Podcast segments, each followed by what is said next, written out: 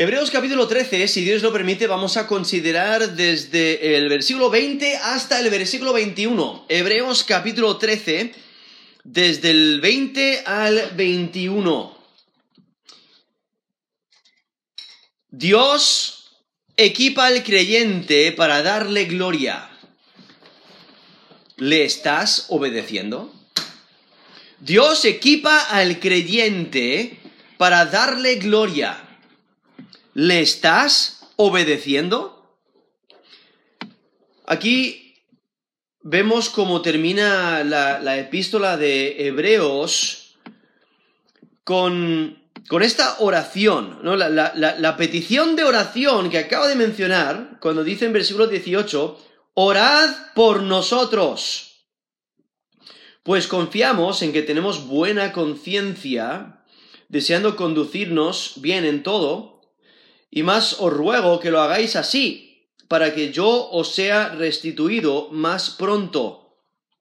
O sea, ahí vemos esa petición de oración y se vuelve en oración. Debemos aquí eh, realmente orando en esta conclusión de, de, esta carta, aquí en versículo 20 y versículo 21, orando lo cual es una buena conclusión, una buena conclusión a la epístola, que, ha estado resaltando la, importancia del sacrificio de Cristo y cómo que Él se entregó una vez para siempre, resalta la importancia de, la iglesia, la importancia de, reconocer la obra de Cristo y cómo eh, transforma vidas. O sea, el Evangelio transforma vidas. Y, aquí lo que hace el, texto es recita la actividad divina como base de la, de la confianza en la habilidad y el deseo de Dios para madurar su obra en los creyentes, capacitándolos para hacer su voluntad. Entonces, Dios crea al creyente eh, en una nueva criatura y esa nueva criatura Dios la capacita para hacer buenas obras. Entonces Dios ayuda a cada creyente a hacer buenas obras, pero también el creyente debe de poner de su parte y hacer las buenas obras. Y es que Dios equipa a los creyentes para hacer lo que le agrada. Aquí el texto dice Hebreos 13, del 20 al 21 y el Dios de paz, que resucitó de los muertos a nuestro Señor Jesucristo, el gran pastor de las ovejas, por la sangre del pacto eterno, os haga aptos en toda obra buena, para que hagáis su voluntad, haciendo Él en vosotros lo que es agradable delante de Él por Jesucristo al cual sea la gloria por los siglos de los siglos. Amén. Eso es Hebreos 13, del 20 al 21.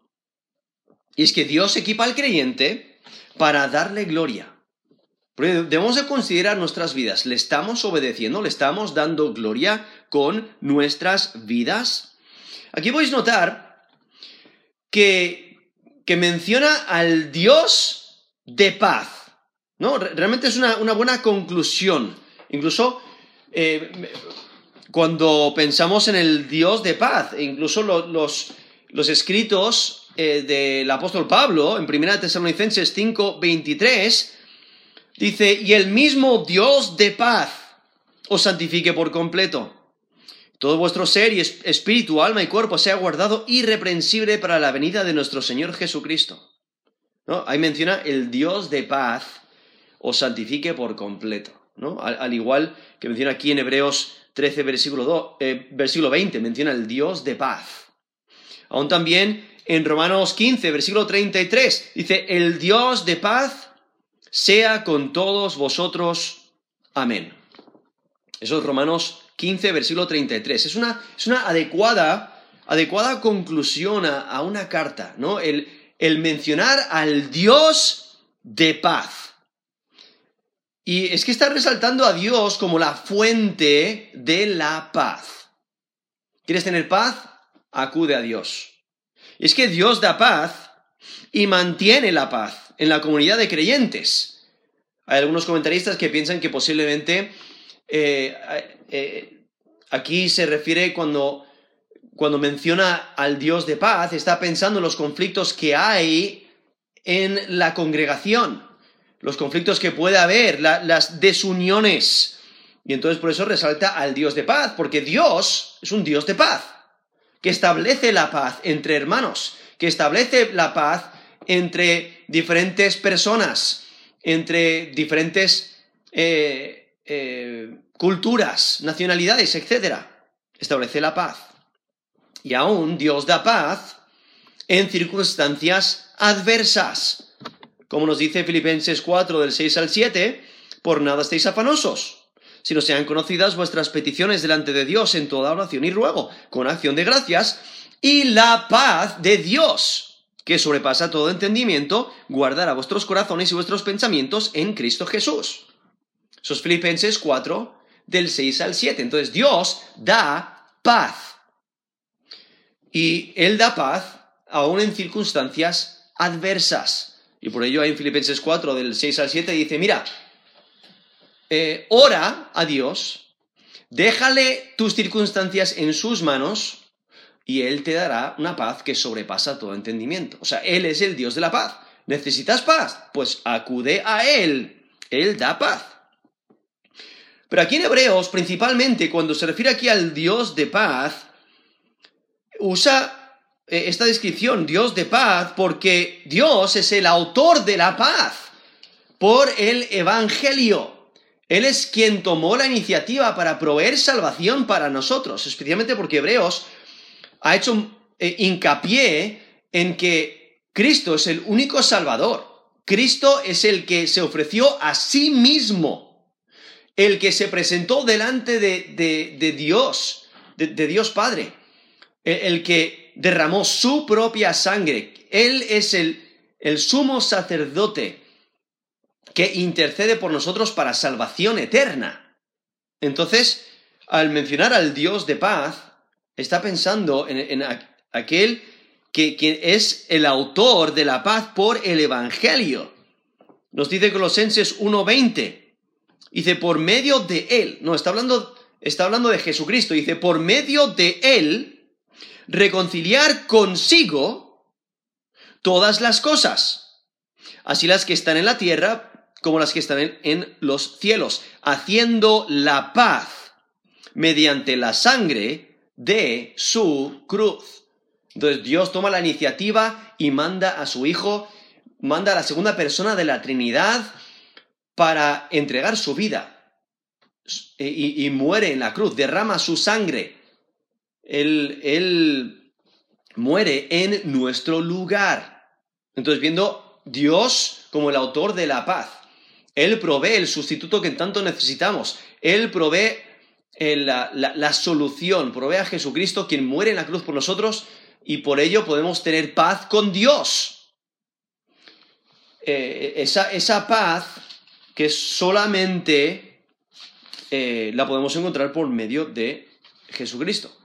Eh, nos dice Romanos 5.1, justificados pues por la fe tenemos paz para con Dios por medio de nuestro Señor Jesucristo.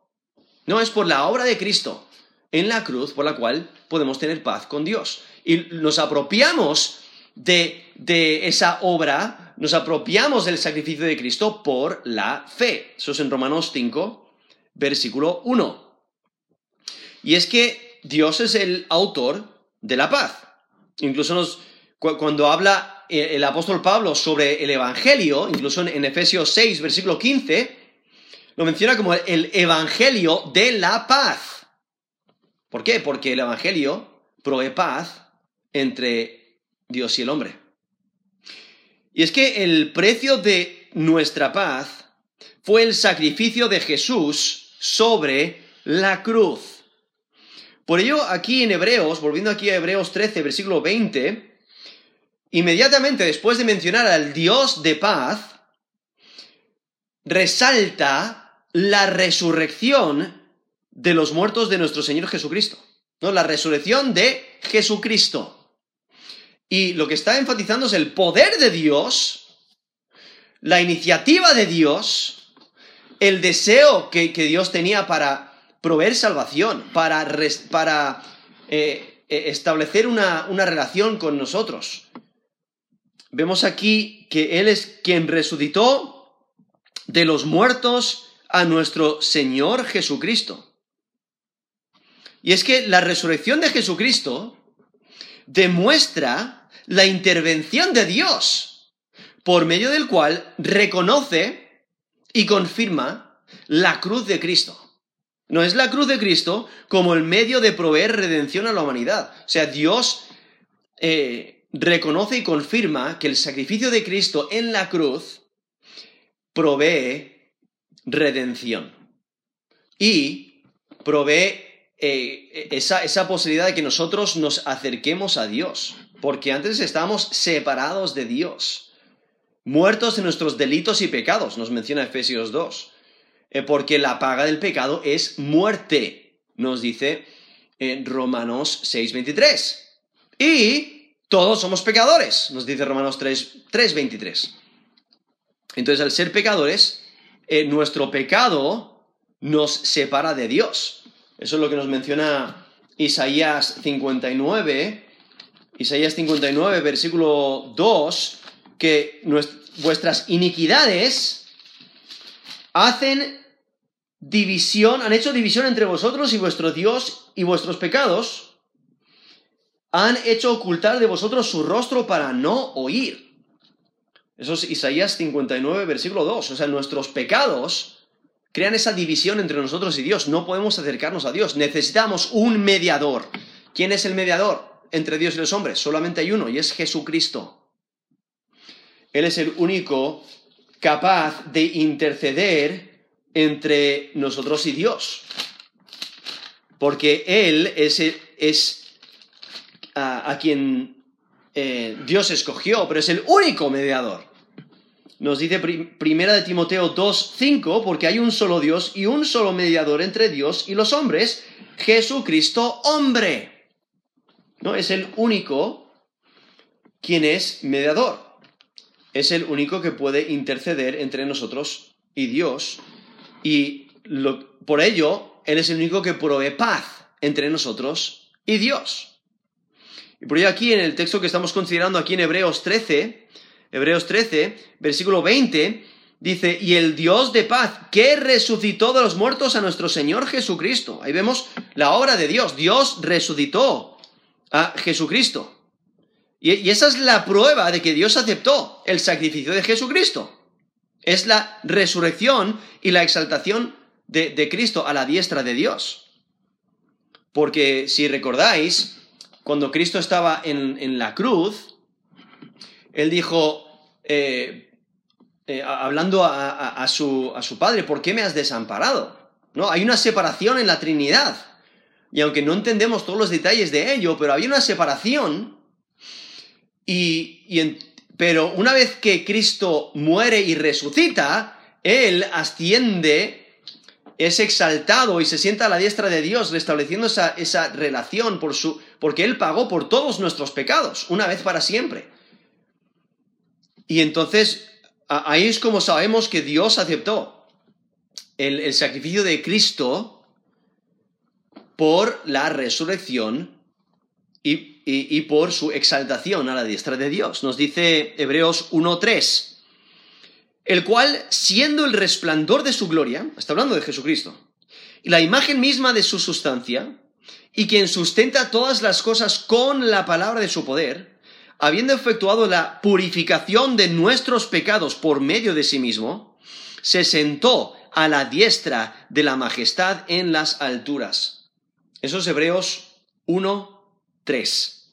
ahí menciona que primero eh, efectuó la purificación de nuestros pecados por medio de sí mismo. O sea, Él se dio en rescate por nosotros. Él murió en la cruz por nosotros, derramó su sangre, pagó el precio que nosotros debíamos. Pagó nuestra culpa. Él fue herido por nuestras transgresiones, eh, molido por nuestros pecados, ¿no? Nos menciona Isaías 53. Pero viendo que Él eh, pagó por todos nuestros pecados y, como nos dice ahí Hebreos 1.3, se sentó a la diestra de la majestad en las alturas. Y eso es lo que resalta, eh, bueno, incluso aquí en Hebreos varias veces, como por ejemplo en, en Hebreos 12.2 nos dice, eh, puesto los ojos en Jesús, el autor y consumador de la fe, el cual, por el gozo puesto delante de él, sufrió la cruz, menospreciando el oprobio, y se sentó a la diestra del trono de Dios. Eso es Hebreos 12, versículo 2, donde vemos cómo Jesús se entregó a sí mismo, como él resucitó y eh, fue exaltado a la diestra de Dios. Es que Dios le exaltó. Nos dice Filipenses 2 del 8 al 11. Dice, estando en la condición de hombre, no está, hablando de, de la encarnación de la segunda persona de la Trinidad. Dios se hizo hombre. Estando en la condición de hombre, se humilló a sí mismo, haciéndose obediente hasta la muerte y muerte de cruz por lo cual Dios también le exaltó hasta lo sumo y le dio un nombre que es sobre todo nombre, para que en el nombre de Jesús se doble toda rodilla de los que están en los cielos y en la tierra y debajo de la tierra, y toda lengua confiese que Jesucristo es el Señor para gloria de Dios Padre. Esos, eh, perdón, esos filipenses, Filipenses 2, del 8 al 11. Entonces vemos esa exaltación, o sea, Cristo entregó su vida, murió en la cruz por nosotros, Él fue sepultado y resucitó al tercer día y Dios le exaltó a, la diestra del Padre. Y entonces viendo aquí a este que quien es quien es capaz de interceder, ¿no? Es un mediador, es el único mediador entre Dios y los hombres. Pero es que Jesucristo, para poder ser salvador, tenía que morir por nosotros. Para poder salvarnos, tenía que entregar su vida.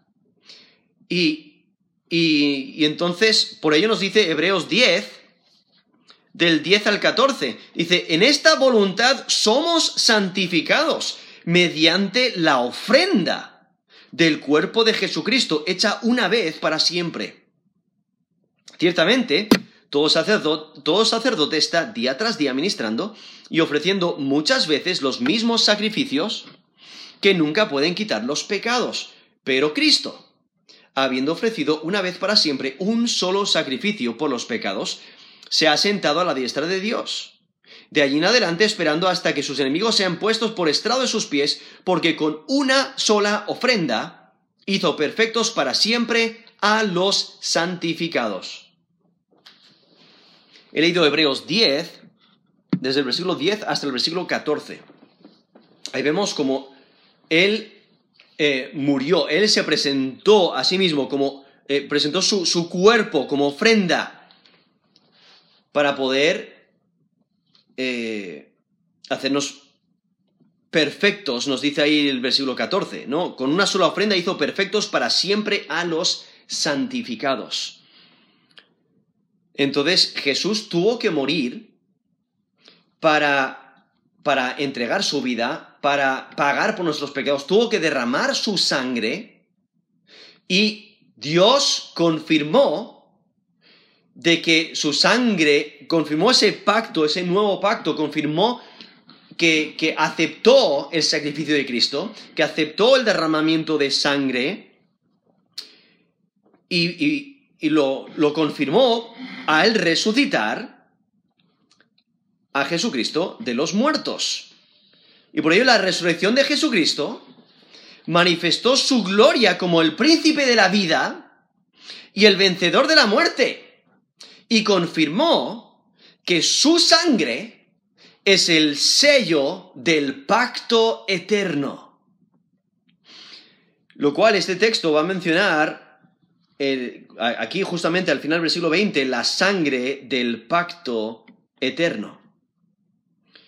Lo cual eh, Dios, como mencioné, lo confirmó de que la sangre de Cristo er, era, era ese sello del, pacto eterno al resucitar a Jesús, al exaltarle a, la diestra del Padre.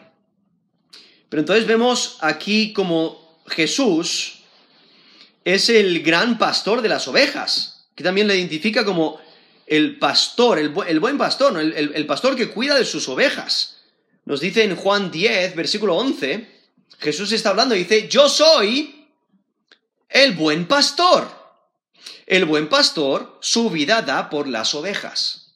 No, justamente en este contexto del sacrificio de Cristo que da su vida por sus ovejas, por eso le menciona aquí como el gran pastor de las ovejas. No, no es eh, un, un- pastor cualquiera, no, no, es el gran pastor de las ovejas. Y él es quien entregó su vida por las ovejas. ¿no? En en las escrituras ah, varias veces menciona a Moisés como llevando al pueblo de Israel a través del desierto como, como que les estaba pastoreando. Pero eh, Jesús es mucho mayor que Moisés.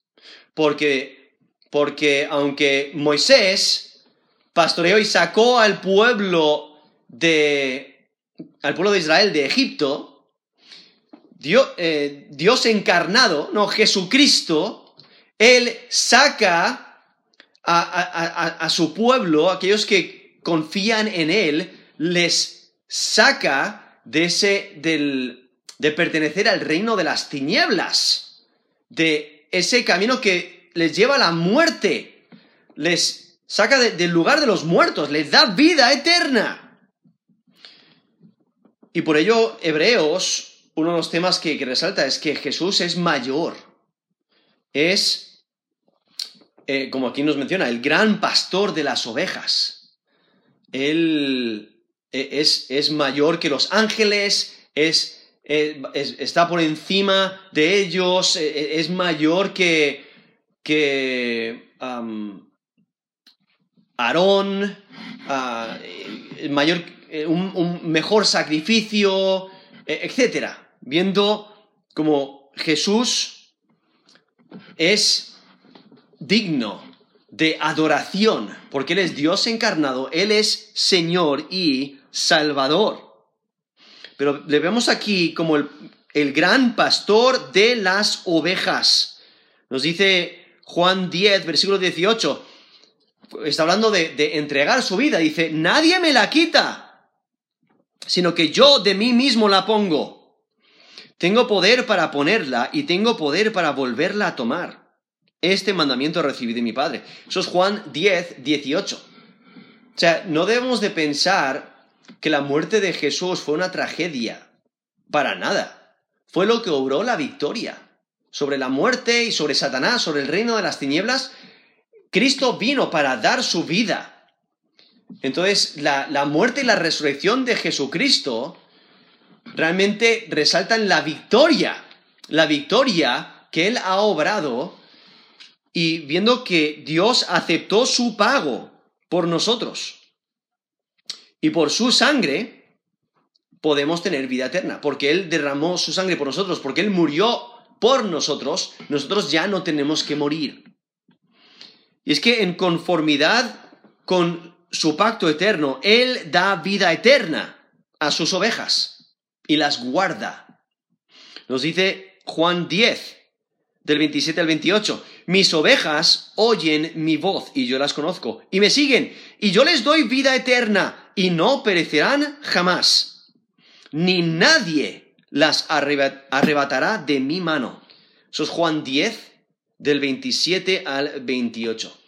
Lo que está haciendo es, confirmar que aquel que pone su fe y confianza en Jesús como Señor y Salvador pertenece a, las, a- a sus ovejas, pertenece al reino celestial. Y al ser el buen pastor, Él cuida a sus ovejas y las guarda y nadie las puede arrebatar de su mano. Entonces, resaltando la seguridad de la salvación. Una vez que se obtiene la salvación, una, una vez que nos apropiamos de ella por la fe, cuando creemos en Jesús como Señor y Salvador, tenemos salvación y vida eterna. Y no la podemos perder. Y vemos esa confirmación cuando él dice, nadie las arrebatará de mi mano. Eso es Juan 10, del 27 al 28. Y entonces por ello aquí vemos este, este sacrificio de, Jesucristo, Dios lo, confirmó, eh, confirmó su sangre como el sello del pacto.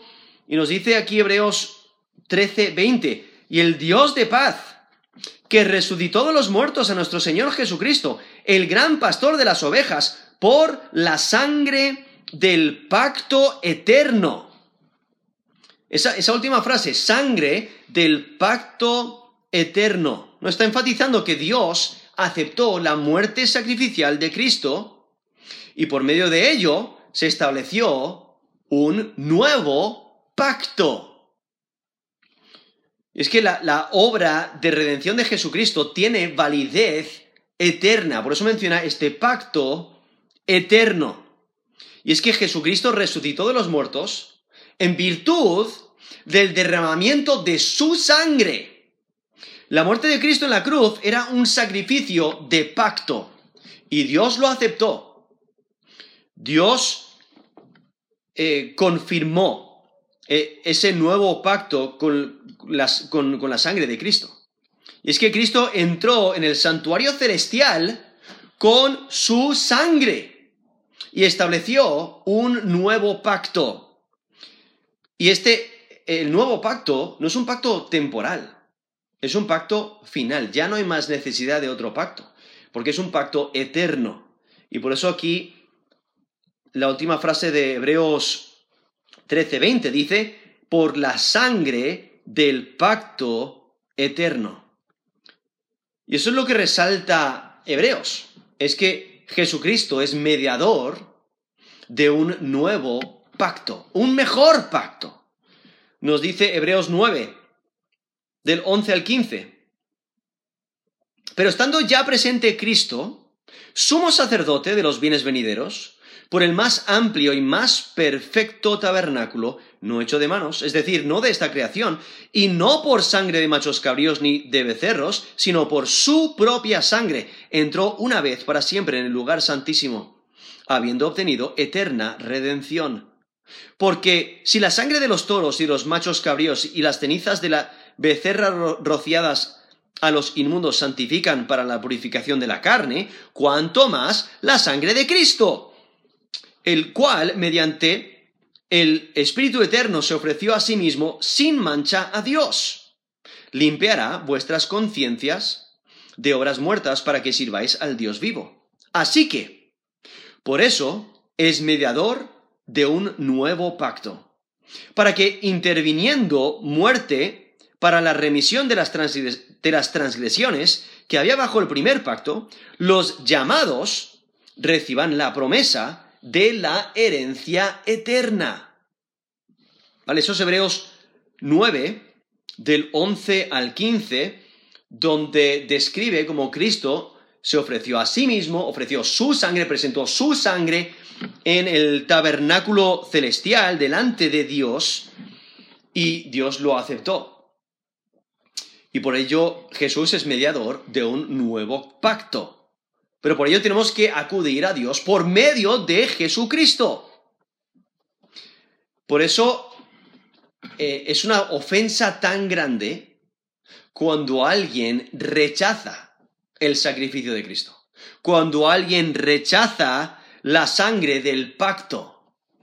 Porque nos dice Hebreos 10, 29, ¿cuánto mayor castigo pensáis que merecerá el que pisoteare al Hijo de Dios y tuviere por inmunda la sangre del pacto, en la cual fue santificado, e hiciere afrenta al Espíritu de gracia? Eso es Hebreos 10, versículo 29. Entonces, ahí menciona el castigo que recibe aquel que rechaza la sangre del pacto, que rechaza el sacrificio de Cristo, que rechaza la muerte de Jesús en su lugar. Por ello es necesario aceptar el sacrificio de Cristo. Aceptar eh, que Él es nuestro eh, intercesor, Él es nuestro mediador. Hay que creer en Él para vida eterna. Nos dice Juan 3:36, el que cree en el Hijo tiene vida eterna. Pero el que rehúsa creer en el Hijo no verá la vida, sino que la ira de Dios está sobre él. Eso es Juan 3, 36. Entonces hay que creer en Jesús como Señor y Salvador para tener vida eterna. Y, entonces vemos aquí esta obra redentora de Cristo y cómo Dios eh, aceptó el sacrificio de Cristo, lo demostró al resucitarle de los muertos y, demostró que, Cristo es quien estableció un nuevo pacto, es quien, quien eh, derramó su sangre y eh, confirmó este pacto, Dios lo aceptó y por ello tenemos acceso a este nuevo pacto por medio de Jesucristo. Y entonces llegamos aquí en versículo 21, que nos, nos da el... O sea, si, si hemos sido transformados, si hemos aceptado el sacrificio de Cristo por nosotros, debemos de vivir para Él, debemos de vivir para agradarle. Y entonces la oración es que los creyentes sean equipados espiritualmente en toda buena obra para cumplir la voluntad de Dios. Y es que la petición es que Dios supla lo deficiente en los creyentes para que vivan conforme a la voluntad de Dios. Por eso nos dice, os haga... Eh, eh, ¿Quién? ¿Quién es el que va a hacer? Pues es Dios, ¿no? Él es el, eh, él es el sujeto, el personaje principal que nos está mencionando en el versículo 20, Él es el Dios de paz que resucitó a Jesucristo. Versículo 21, os haga aptos en toda obra buena para que hagáis su voluntad, haciendo Él en vosotros lo que es agradable delante de Él por Jesucristo, al cual sea la gloria por los siglos de los siglos. Amén. Entonces, ahí en versículo 21 menciona como Dios es quien hace aptos. Ese término aptos es la idea de, preparar o equipar completamente. Y Dios es el que hace la obra, ¿no? Nos prepara para toda buena obra. O sea, Él, cuando, cuando nosotros ponemos nuestra fe en Cristo, Dios hace de nosotros una nueva criatura. Nos dice 2 Corintios 5, 17. De modo que si alguno está en Cristo, nueva criatura es.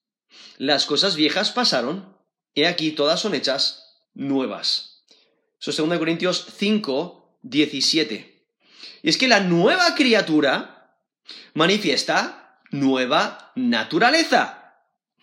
Y entonces, al, al tener esa nueva naturaleza, pues va haciendo la voluntad de Dios, va, reflejando eh, su conocimiento de Dios, su relación con Dios. Y entonces manifiesta su nueva naturaleza haciendo la voluntad de Dios.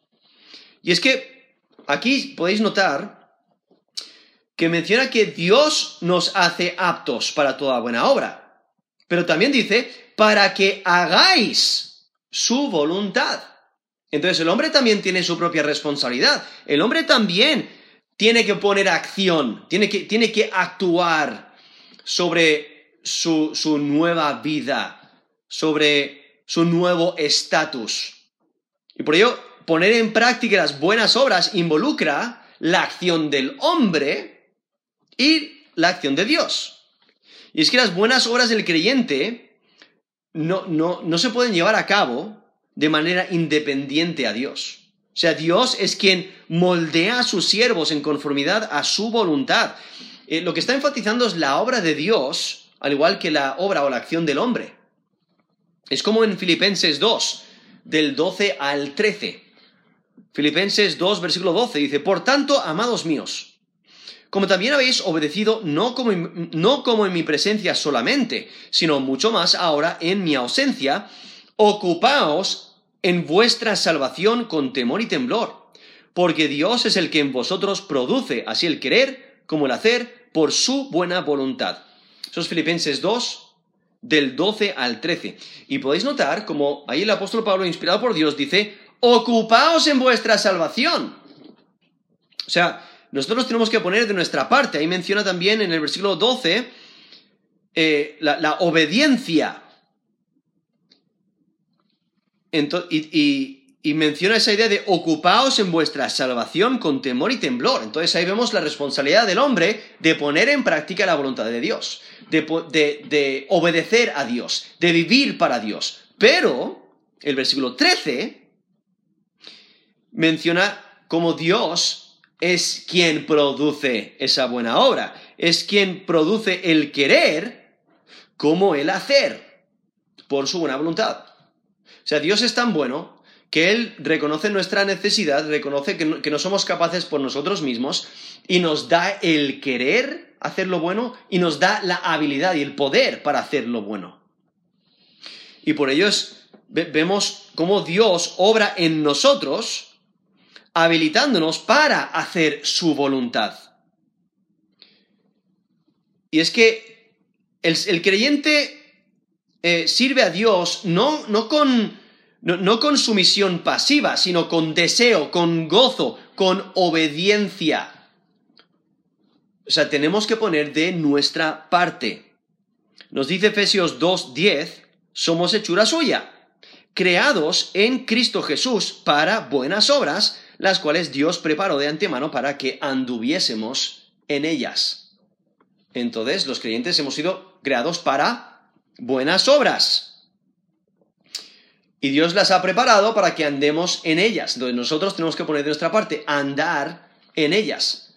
¿Andar cómo? Pues haciendo lo que es recto, diciendo la verdad, pensando lo que es correcto, teniendo relaciones correctas, viviendo para Dios en toda área de nuestra vida, todo lo que ello implica, haciendo eh, lo bueno en todo momento, reflejando buenas actitudes, eh, hablando lo bueno, eh, buenos pensamientos, etc. O sea, viviendo conforme a la voluntad de Dios, o sea, haciendo lo que le agrada a Él. Y es que el creyente hará lo que es agradable delante de Dios solamente por medio de Jesucristo. Por eso aquí, volviendo aquí a Hebreos 13, versículo 21, dice, os haga aptos en toda buena obra, perdón, en toda obra buena, para que hagáis su voluntad, haciendo Él en vosotros lo que es agradable, delante de Él, por Jesucristo Ahí vemos la clave. Él es el mediador, como estuvimos viendo ahí en versículo 20. Él es el mediador. Él es quien entregó su vida por nosotros. Él es quien nos capacita eh, y, nos da acceso a Dios. Por ello eh, er, era tan importante entender el, el versículo 20, que es por medio de Jesucristo que tenemos acceso a Dios. Él es el mediador entre Dios y los hombres. Él es el que eh, estableció el pacto eterno al derramar su sangre. Y es que eh, el creyente es agradable delante de Dios por medio de Jesucristo. Él es el mediador de la gracia. Él es el mediador del poder de Dios. Por ello enfatiza la obra mediadora de Jesucristo. Y después de, considerar todo lo que Dios ha hecho por nosotros y cómo nos ha dado al Salvador, al Señor, nos ha provisto la solución, porque nosotros por nosotros mismos no podíamos salvarnos, porque e, estamos condenados por ser pecadores. Y al ser pecadores no podemos librarnos de la condenación por nosotros mismos, porque somos culpables. y delante del juez justo y santo, eh, no, podemos eh, eh, estar de pie y, tener defensa. Es por la obra de Cristo. Él muere en nuestro lugar, paga el precio que nosotros debíamos. Él nos redime, nos rescata, nos libera al derramar su sangre, al morir en la cruz por nosotros. Y por él tenemos salvación. Nos dice Romanos 5.8, más Dios muestra su amor para con nosotros, en que siendo aún pecadores, Cristo murió por nosotros. Eso es Romanos 5.8. Esa es la clave. Cristo murió por nosotros. Y por ello Él intercede por nosotros. Y, viendo, o sea, y considerando la obra, o sea, todo lo que Dios ha hecho para proveer salvación para nosotros. Todo lo que ha hecho por medio de Jesucristo Vemos aquí cómo termina esta, e, esta oración con un clamor de, de, adoración. Por eso dice la última frase del, de, Hebreos 13, versículo 21, dice, al cual sea la gloria por los siglos de los siglos. Amén. O sea, sigue hablando del Dios de paz. Y lo que dice es que Dios es digno de gloria por la eternidad, ¿no? Por los siglos de los siglos. Porque Dios es quien resucitó a Jesucristo. Y por ello los creyentes le adoran, porque por medio de Jesucristo, el que ha puesto su fe en, en Él para salvación, también recibe resurrección de vida, perdón de pecados, una vida eterna porque Él estableció un pacto eterno al derramar su sangre. Y es que Dios proveyó salvación por medio de Jesucristo y por ello es digno de adoración. Y entonces viendo aquí como Dios equipa al creyente para darle gloria. Entonces, si eres creyente, no debes de vivir para ti mismo, no debes de, vivir para, para, llevar a cabo tus planes, tus propósitos, eh, para lograr eh, lo, que, lo, que, tú deseas en esta vida, sino debes de vivir para Él, para aquel que te ha rescatado, para aquel que, eh, para aquel que quien, quien, te ha dado vida. Nos dice 2 Corintios 5:15, Segunda de Corintios 5, versículo 15 dice, y por todos murió, para que los que viven, o sea, aquellos que han puesto su fe y confianza en Jesús como Señor y Salvador, ya no están muertos en sus pecados, sino que viven, tienen vida eterna, y de por todos murió para los que viven, ya no vivan para sí, sino para aquel que murió y resucitó por ellos. Entonces, eso 2 Corintios 5, 15, debemos de vivir por Cristo. Y es que Dios equipa al creyente para darle gloria. ¿Le estás dando gloria? ¿Le estás obedeciendo? ¿Estás poniendo en práctica su voluntad? ¿Cómo sabes cuál es su voluntad? Lo tenemos aquí en su palabra. La palabra de Dios es su voluntad revelada la cual debemos estudiar, debemos de leer, debemos de, meditar en ella y ponerla en práctica, vivir de acuerdo a ella. La debemos de obedecer.